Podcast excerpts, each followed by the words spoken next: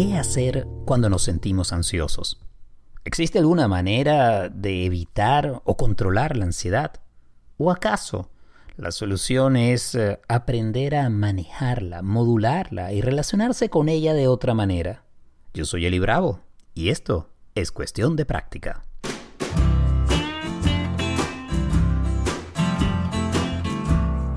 Hola, ¿qué tal? Bienvenidos al octavo episodio de Cuestión de Práctica.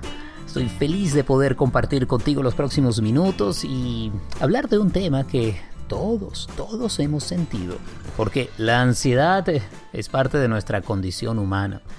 Recuerdo hace un par de semanas en clase, en la maestría de psicología que estoy realizando, que la profesora decía, la ansiedad es parte de la vida. Todos tenemos algún nivel de ansiedad. Lo importante es entender cuando ese nivel de ansiedad se está convirtiendo en una situación problemática o, que no nos trae salud mental e incluso física. Y eso me, me llamó la atención porque pone la ansiedad en contexto. ¿Por qué digo esto?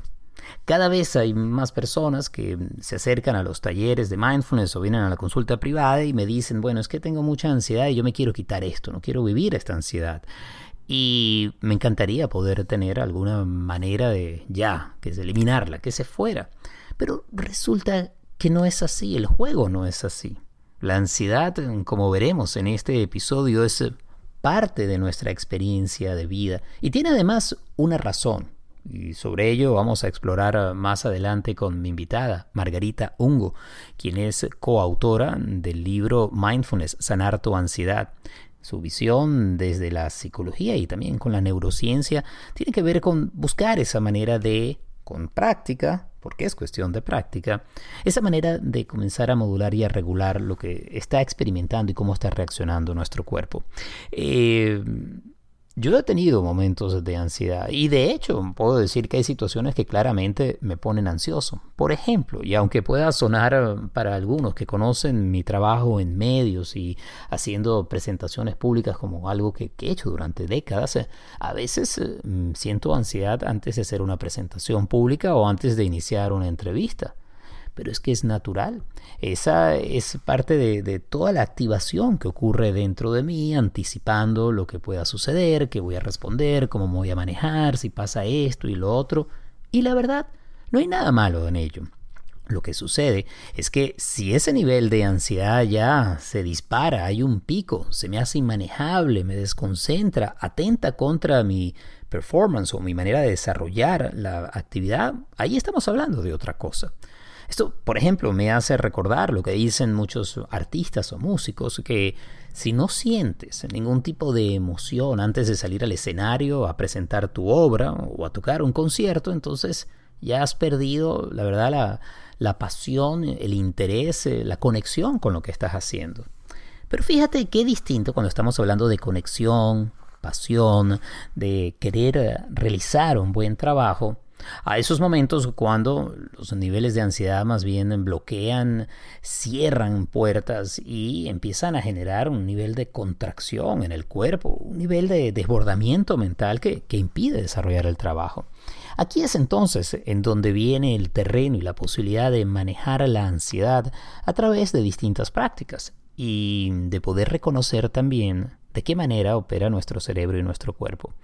Así como de repente puedo sentir cierta ansiedad y natural antes de iniciar una presentación pública o estar en un programa de radio o de televisión, con la práctica de mindfulness otra de las cosas que he descubierto es que mm, pues, mi cerebro tiene una tendencia a proyectarse hacia el futuro.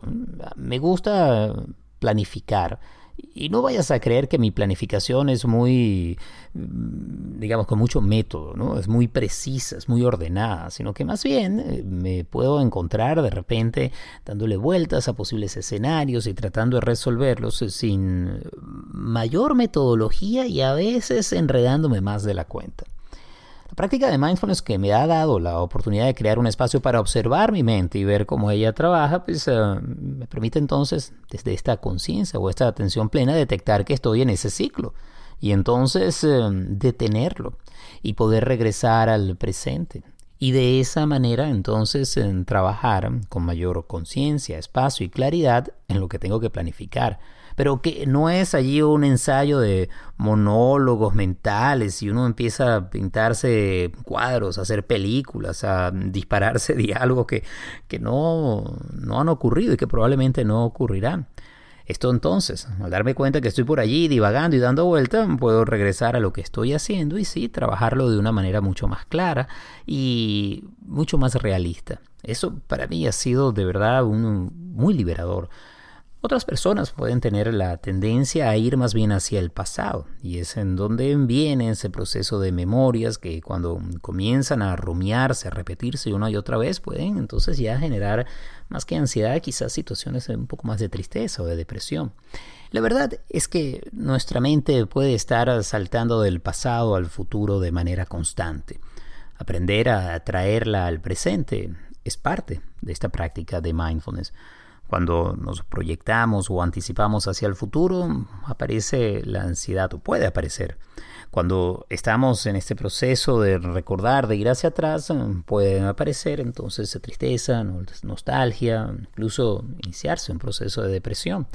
Y de nuevo, muy claro quiero ser en esto, no es que haya nada malo en planificar o en recordar. Pues eh, solamente dicen que recordar es vivir y planificar es necesario para alcanzar los objetivos, sino que además es parte de cómo, cómo funciona nuestra mente. Lo que puede convertirse en algo doloroso, problemático, que trae sufrimiento, es eh, si esto ocurre de una manera descontrolada, abrumadora o que no sea sana. Es allí en donde podemos utilizar distintas herramientas, distintos recursos para manejar nuestra atención, para dirigir nuestra capacidad de atención y sobre todo abrir un entendimiento de lo que nos está pasando que sea mucho más amplio, que mm, esa circunstancia, esa situación que estamos viviendo y que pareciera que lo inunda todo, ¿qué es todo? ¿Qué significa todo lo que está ocurriendo y todo lo que somos? Que nos lleva a identificarnos de una manera tan extrema con lo que está ocurriendo y a veces con algo que es muy preciso y muy específico y dejamos por fuera, perdemos la perspectiva de muchas otras situaciones, realidades, interacciones e incluso de otra parte de nosotros mismos. Vamos a llamarlo mm, algo así como nuestra gran idea de lo que somos, nuestro gran espectro de lo que somos. ¿eh? Esa totalidad que es eh, mucho más amplia, abundante y amorosa, que mm, a veces eh, olvidamos y entonces nos encerramos, nos amarramos a, a, una idea de lo que somos y lo que estamos viviendo más pequeño. Hay quienes llaman esto nuestra pequeña idea del ser versus la gran idea del ser. Y cuando estamos entonces en esa identificación, en esa contracción, en esto que me pasa ahora y que no se va a terminar nunca, entramos eh, en ciclos o en momentos o en etapas que nos pueden traer de verdad pues, eh, mucha, mucha agitación, mucha ansiedad. Claro, esto en teoría y si lo explicas suena muy bien. ¿Cómo se aterriza? ¿Cómo se lleva esto a mm, una experiencia que no sea teórica sino práctica? Pues para ello una de las posibilidades es el desarrollo de una práctica de mindfulness o una práctica personal o espiritual, cualquiera que sea. Como siempre les digo, la que funcione, la que funcione para ti, que te permita entonces ampliar la perspectiva, que te permita ver con mayor claridad, incluso con una buena dosis de realismo lo que está sucediendo para no sentirnos eh, atrapados eh, muchas veces eh, en esas vueltas, esos meandros que da el río de la vida y que pareciera que no vamos a salir de allí. Pero la verdad, si nos detenemos, si observamos, descubrimos que todo pasa, que tenemos la posibilidad de percibir, notar y sentir lo que está ocurriendo con un poco más de espacio, con un poco más de perspectiva y con un poco más de conciencia. Y eso paulatinamente genera un cambio inmenso en nuestra experiencia de vida. Así que mi invitación es a que comiences a indagar eh, en estas técnicas o en cualquiera otra, o en estas prácticas o cualquiera otra que funcione para ti, y que poco a poco encuentres una mejor relación contigo mismo y con los demás. Ya seguimos con más.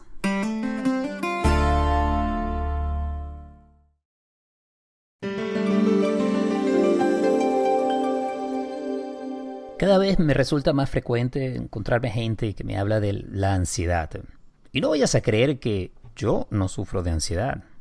Como comentaba anteriormente, ansiedad sufrimos todos, pero la manera como nos relacionamos con la ansiedad y cómo la manejamos es lo que marca la diferencia. Cierto nivel de ansiedad es parte de estar vivos, pero una ansiedad que es crónica, que es descontrolada, que nos limita, que nos quita el placer de la vida, ahí estamos hablando ya de otro terreno. Y por eso me encanta darle la bienvenida a una investigadora y psicóloga y escritora que ha estudiado la ansiedad desde la perspectiva del mindfulness y de hecho es coautora de un libro en donde se buscan técnicas y respuestas para manejar y sanar la ansiedad Margarita Ungo es coautora junto a Carlos Cabrera y Paula Brandino del libro Mindfulness Sanar tu Ansiedad, que está editado por Ediciones B, Penguin, en Uruguay y está en línea con nosotros desde Montevideo. Margarita, gracias por estar con nosotros en Cuestión de Práctica. Eli, un gusto estar acá. No, para mí, para mí poder hablar de este tema porque me toca a mí, nos toca a todos. Yo me imagino que tú también has sufrido o sufres de ansiedad, Margarita. Bueno, como tú decías muy bien recién, la ansiedad forma parte de la vida porque hay algunos investigadores que dicen que en realidad descendemos de, personas que allá en los orígenes de los tiempos empezaron a tener esa capacidad de anticipar lo que podría pasarles y planificar, lo cual fue una gran ventaja evolutiva, poder darse cuenta, bueno, si paso por aquel lugar me voy a acordar que por allí vi tal fiera que mejor paso por este otro lugar. Eh, toda esa capacidad de anticipación fue, este, fue sin duda, desde el punto de vista evolutivo, una ganancia. Y algunos investigadores dicen que somos este, descendientes de, esas personas que empezaron a tener esa, allá por aquel entonces, en el origen de los tiempos, esa capacidad de anticipar. El asunto es que en esta vida moderna que llevamos, eh, en este otro contexto tan diferente, eh, muchas veces la capacidad de anticipar ya no es más adaptativa, como en el ejemplo que les ponía, eh, y que sigue siendo en cantidad de momentos en nuestras vidas, ¿no? Planificar, anticipar, darnos cuenta. O sea, puede ser un motor de, eh, por ejemplo, de estudiar si tenemos un poco de ansiedad por un examen próximo que tenemos, y entonces puede ser muy adaptativo. La cuestión es que a veces esa, por diferentes motivos, como tú decías, esa ansiedad eh, se vuelve crónica o se vuelve muy permanente, nos visita con demasiada frecuencia y genera ese sufrimiento mm. eh, que tú hablabas. Ahora, cuando hablamos de ansiedad, ¿de qué estamos hablando exactamente? Tú hablas aquí de la anticipación, podríamos hablar también de la planificación, de dibujar algunos escenarios, eh, pero hay también un componente de la sensación que esa planificación genera en el cuerpo, de palpitaciones, sudoración, de, sentir a veces temblor, es decir, hay una experiencia física, y sé que trabajas mucho con lo somático, que es eh, la verdadera experiencia de estar ansioso más allá de palabras y conceptos. ¿Cómo lo entiendes tú? Ahí va. Este, bueno, eh, la ansiedad tiene tres formas de expresarse. Una es a nivel cognitivo, como estábamos hablando de eso, con esa forma característica de expresar nuestro pensamiento. Otra es a nivel somático, que es con la activación del sistema simpático. Nosotros tenemos nuestro sistema nervioso autónomo dividido en dos ramas, simpática y parasimpática. En, la mayor parte de las veces cuando tenemos las sensaciones de la ansiedad son sensaciones que tienen que ver con la activación del sistema simpático. Entonces nos late el corazón, se nos seca la boca, eh, tenemos ese apriete en el estómago, sensaciones de temblorcitos, bueno, toda esa corte de, sensaciones que tienen que ver con, con esa activación. Aunque también puede pasar que sea, eh, aunque estemos con ansiedad, y que sea lo que más se expresa el, sistema parasimpático, que es el freno de nuestro sistema nervioso. Y en ese caso las sensaciones son diferentes, son como de mm, estar más bien o confusos, como demasiado cansados, este, como colapsando. Eh, y a veces tenemos los dos sistemas encendidos al mismo tiempo, que es un enorme gasto de energía, que dan otro tipo de sintomatologías. Y, por otro lado, bueno, la tercera forma en que se expresa la ansiedad es a través de un tipo característico de emociones, ¿no? La, ansiedad en sí misma es una emoción de la familia del miedo, mm. eh, que, bueno, es lo que suele estar presente eh, cuando estamos en un momento de ansiedad, aunque también puede expresarse con otro tipo de emociones como, eh, bueno, cierta euforia en algunos momentos, eh, y también puede ir acompañada de tristeza y otras emociones aflictivas. Ahora, Margarita, si te sigo entonces, cuando estamos hablando de ansiedad, estamos hablando de la reacción que tenemos ante un estímulo.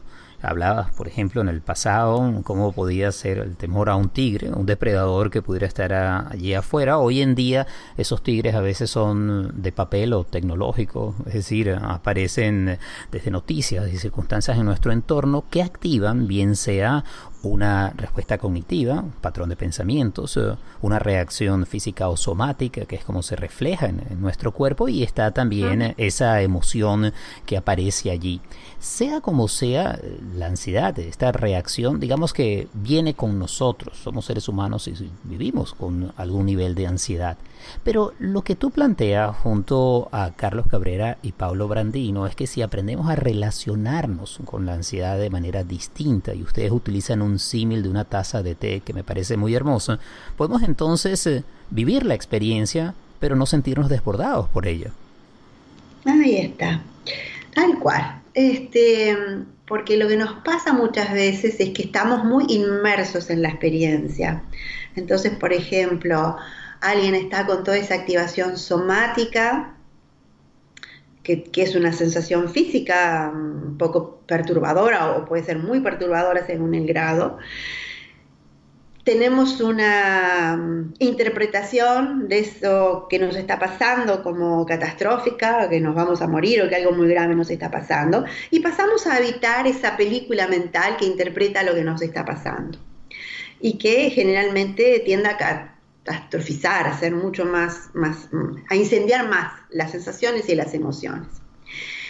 Y cuando tenemos la posibilidad de tener más espacio adentro nuestro, que es lo que cultivamos cuando practicamos mindfulness, hay más espacio, hay un espacio de conciencia, incluso hay una sensación de estar habitando en un cuerpo más espacioso porque ya no estamos con la atención tan secuestrada por las sensaciones que nos afligen, sino que podemos estar dándonos cuenta que, bueno, puede estar ese corazón un poco eh, latiendo más rápido, pero tal vez puede haber otras sensaciones en nuestro cuerpo que en donde podamos apoyar una experiencia de, de más tranquilidad. De repente las plantas de los pies pueden estar apoyadas y podemos darnos cuenta de eso puede haber un tono muscular en las piernas que nos, para nosotros sea una experiencia de fortaleza y que la necesitamos en ese momento, o un pedacito de nuestro cuerpo donde no hay tanta tensión y podemos apoyar la experiencia de estar un poco más flojitos.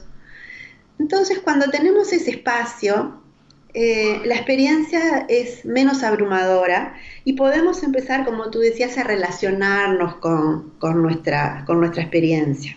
No desde una postura de inmersión en la experiencia, sino de una postura de observador amable, que siempre mindfulness tiene esta cualidad, de ser observadores amables de nuestra experiencia. Y cuando podemos hacer eso, estamos generando las condiciones para que esa experiencia de ansiedad eh, evolucione como naturalmente va a ser. Cualquier emoción, cualquier eh, activación en nuestro cuerpo-mente, si nosotros sabemos acompañarla, va a ser lo que sabe hacer, que es encenderse, mantenerse un poquito y después bajar. Mm.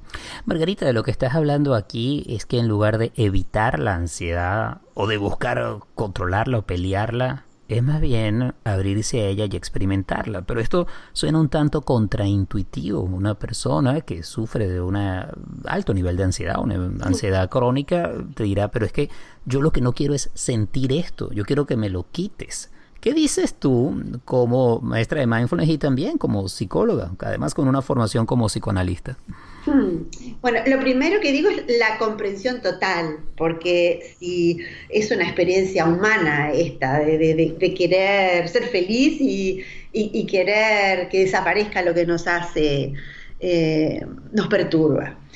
Eh, y, de hecho, eh, este programa contempla en gran medida eso que tú me estás diciendo, porque las personas cuando están con grandes niveles de ansiedad están muy inmersas en la experiencia y pueden sentirse muy abrumados. Entonces, sentarse a practicar y a, estar con la experiencia puede ser algo impracticable.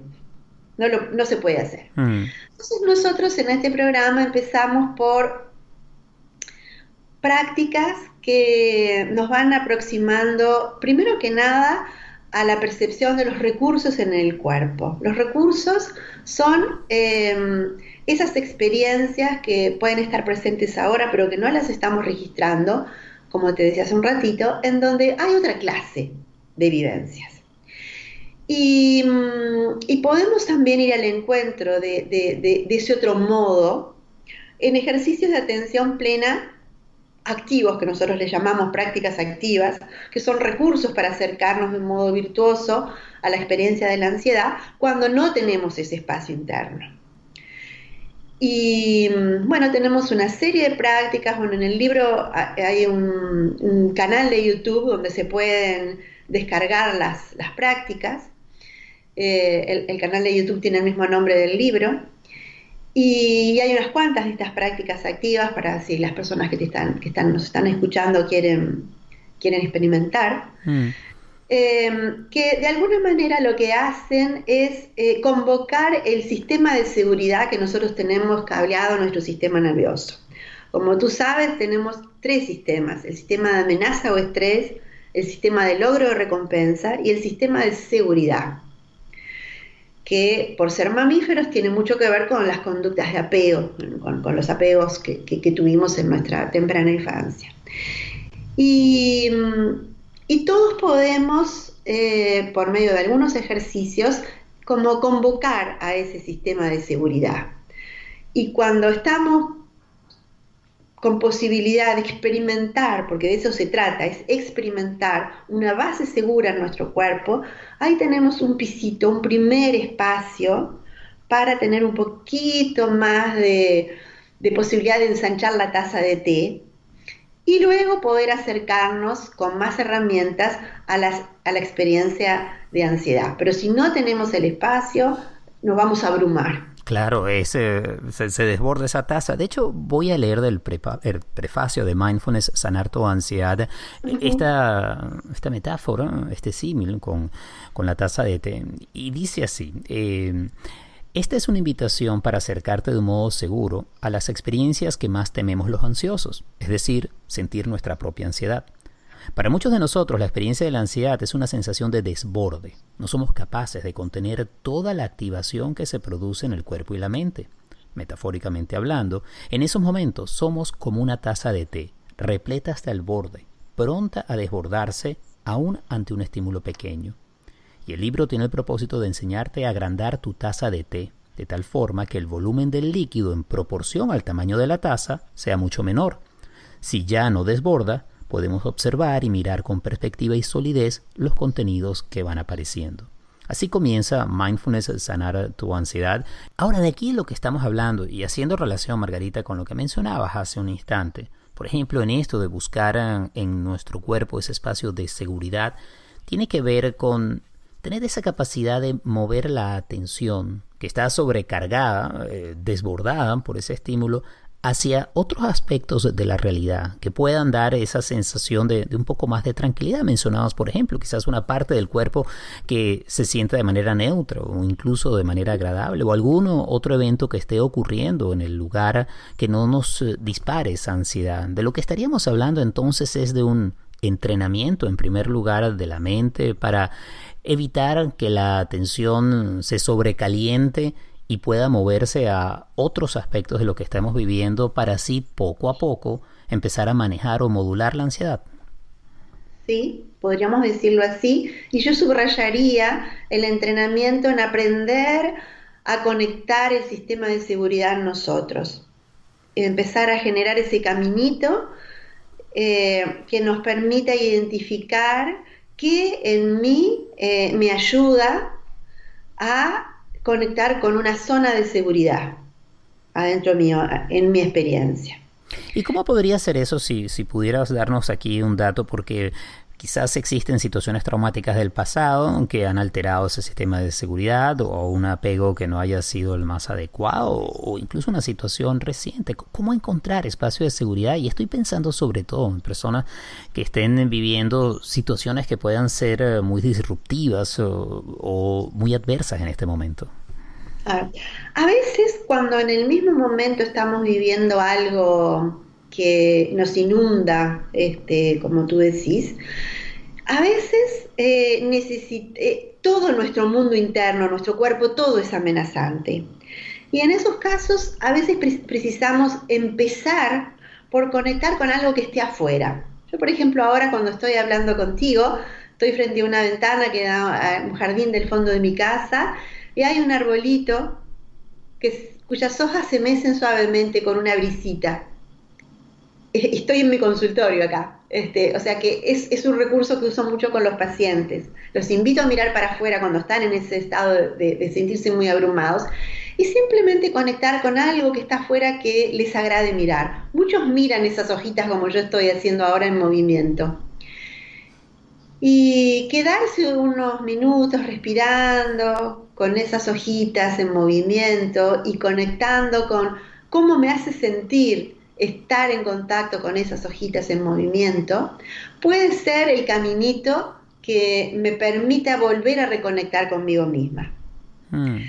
Así como el niño muy pequeñito, el bebé, para regularse necesita de la presencia de la figura de apego del adulto que lo que le dé esa experiencia de seguridad y que en definitiva lo que hace el adulto es regular el sistema nervioso del niño. Eh, a veces nosotros también precisamos de algo externo. A veces puede ser una conversación con un buen amigo, un abrazo, eh, pero a veces podemos conseguir, porque no tenemos eso a mano, eh, o porque incluso puede ser tal que resulta amenazante el abrazo, algo que nos conecte con, con una afuera que sea algo agradable de mirar, que generalmente las personas eligen algo de naturaleza, puede ser el primer puentecito, cuando mm. todo adentro resulta muy abrumador y, tenemos miedo de nuestra propia experiencia. Y bueno, si, si, ya estamos en condiciones de conectar con nosotros mismos, ya no es tan abrumador esa experiencia, nosotros tenemos diferentes recursos porque no para todas las, las personas eh, es, em, el mismo ejercicio es reasegurador. Por ejemplo, algunas personas tenemos algunas prácticas que son contacto reasegurador, Tacto, llamamos el gato. Es como tacto, sabemos que eh, el tacto es el primer factor junto con la voz materna eh, de las primeras cosas y el olfato tranquilizante para el niño, ser sostenido, mecido, acariciado.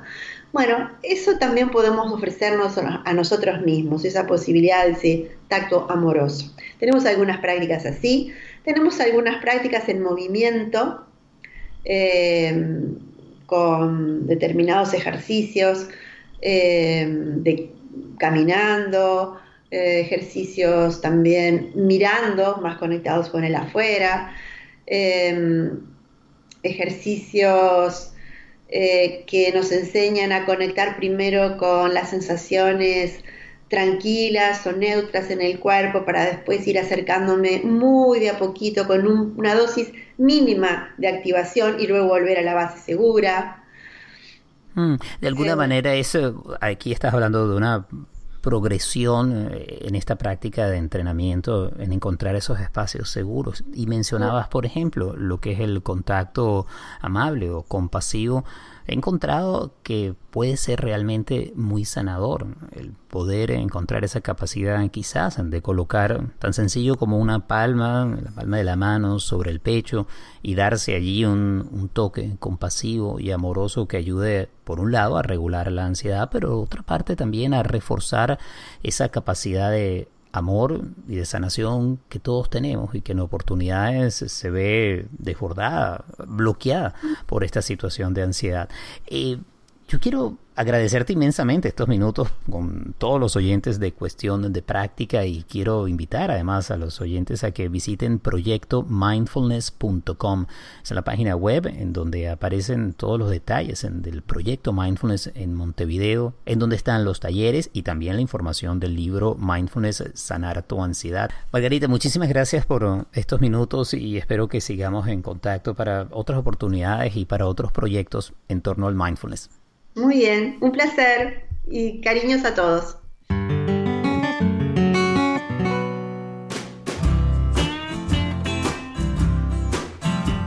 Y hasta aquí el octavo episodio de Cuestión de Práctica, un podcast que es posible gracias al apoyo constante y amoroso de Gaby Contreras, la edición y el montaje de Andy Grafe, la música original es de Simón de Franca. Si quieres, eh, puedes compartir con tus amigos el podcast. Mientras eh, más personas eh, estén así descargando y disfrutando el podcast, esto nos permitirá llegar más lejos y poder traer más invitados. Te invito también a que te des una vuelta por mis redes sociales, arroba elibravo oficial para Facebook e Instagram arroba Elibravo en Twitter. Mi página web es elibravo.com y allí estoy colocando constantemente la información de los eventos que realizo en Miami y también en otras ciudades. Por último, ya que estamos hablando de práctica, si quieres que meditemos juntos, te invito entonces a que descargues la aplicación Insight Timer. Es gratuita y allí tengo algunas de mis meditaciones y la verdad hay miles de meditaciones en diversos idiomas. Es una app fabulosa y completamente gratis. Puedes encontrar todos los enlaces si visitas mi página web elibravo.com. De igual forma, estamos aceptando a partir de ahora donaciones y contribuciones al podcast. De esa manera puedes apoyar el trabajo que realizamos. Espero que la pases de maravilla, disfrutes tú aquí y ahora y te espero en el próximo episodio de Cuestión de Práctica. Abrazos conscientes.